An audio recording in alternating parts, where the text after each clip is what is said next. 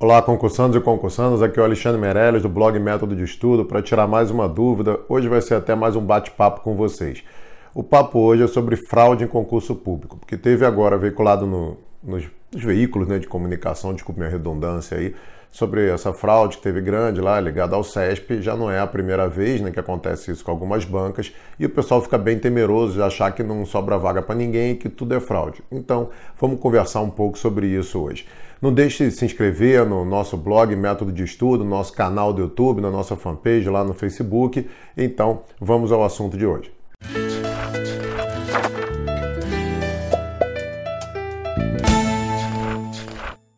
Bem, concursando, olha só. Fraude. Cada vez mais elas estão diminuindo. Isso a gente sabe, até pela tecnologia e tudo mais. Só que até por causa de tanta tecnologia mesmo, tudo isso, tanta imprensa assim aberta, todas as redes sociais, hoje em dia é muito mais fácil termos notícias grandes sobre alguma coisa assim, que antes ficava a boca pequena, quase ninguém ficava sabendo, aparecia uma, um jornal lá de papel em algum canto e ninguém estava nem aí para isso.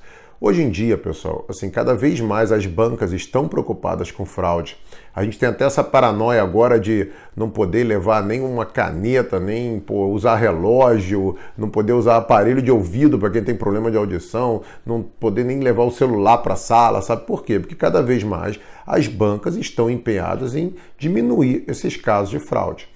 Havia fraude no passado? Com certeza, muito mais do que hoje.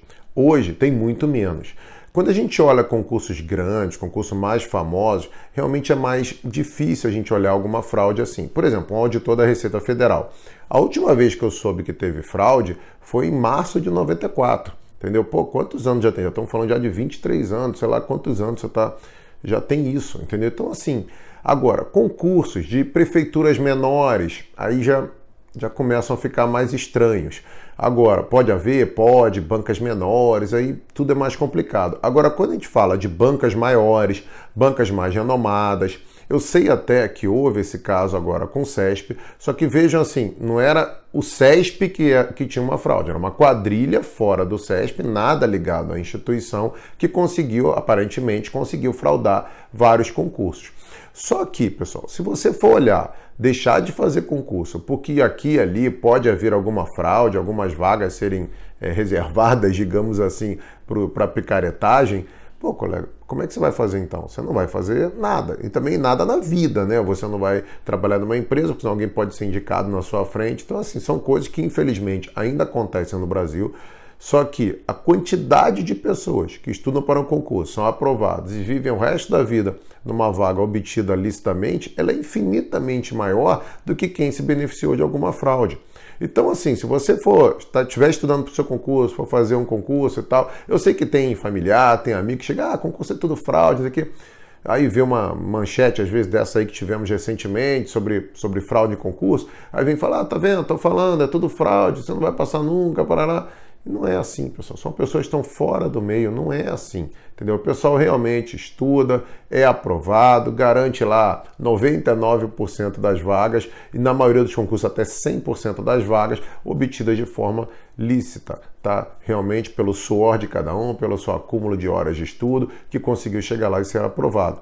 Eu já fiz alguns cursos de formação de cargos que eu fui aprovado, eu já passei em alguns concursos, não passei em outros. Agora, todos que eu vi até hoje, eu nunca tive a mínima, isso eu garanto a você, a mínima suspeita de alguém estar tá lá por algum motivo estranho. Nunca vi isso. Você fazia um curso de formação, já fiz concursos de formação é, grandes, que tinham provas em cima de provas e tal. E o pessoal todo você vê que era gente que tinha estudado para concurso, não alguém que chegou ali de paraquedas. Então, assim, colega, não, não, é por causa disso que você vai deixar de passar no seu concurso e ser um bom servidor público. Pense assim, porque é assim que realmente ocorre. Eu sou servidor público há mais de 20 anos e eu nunca vi ali alguma suspeita de alguém que tenha entrado por fraude. E eu também, quando pergunto a várias pessoas, até de diferentes cargos, me falam exatamente a mesma coisa. Então, colega, ter uma ou outra suspeita ou fraude aqui e ali, não é por causa disso que você vai deixar de ser aprovado. Pode até te atrapalhar em algum concurso específico naquela fraude, mas mesmo naquele concurso, maior galera entrou estudando e haverá outros concursos para você ser aprovado. Estude, colega. Estude, faça a sua parte, que tem uma vaga esperando você, eu garanto. Um abraço e até a próxima.